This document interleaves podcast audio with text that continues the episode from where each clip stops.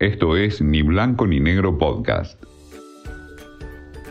Tips de cocina con Caro Gourmet.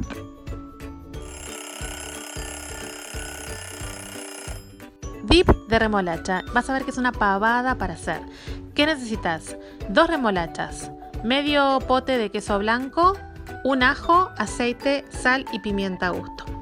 Lo que haces primero es servir las remolachas. Las servís y las dejas que se enfríen.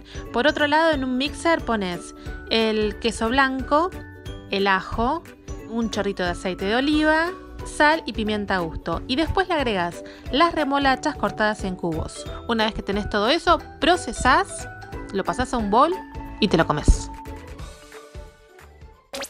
Esto fue Ni Blanco ni Negro Podcast.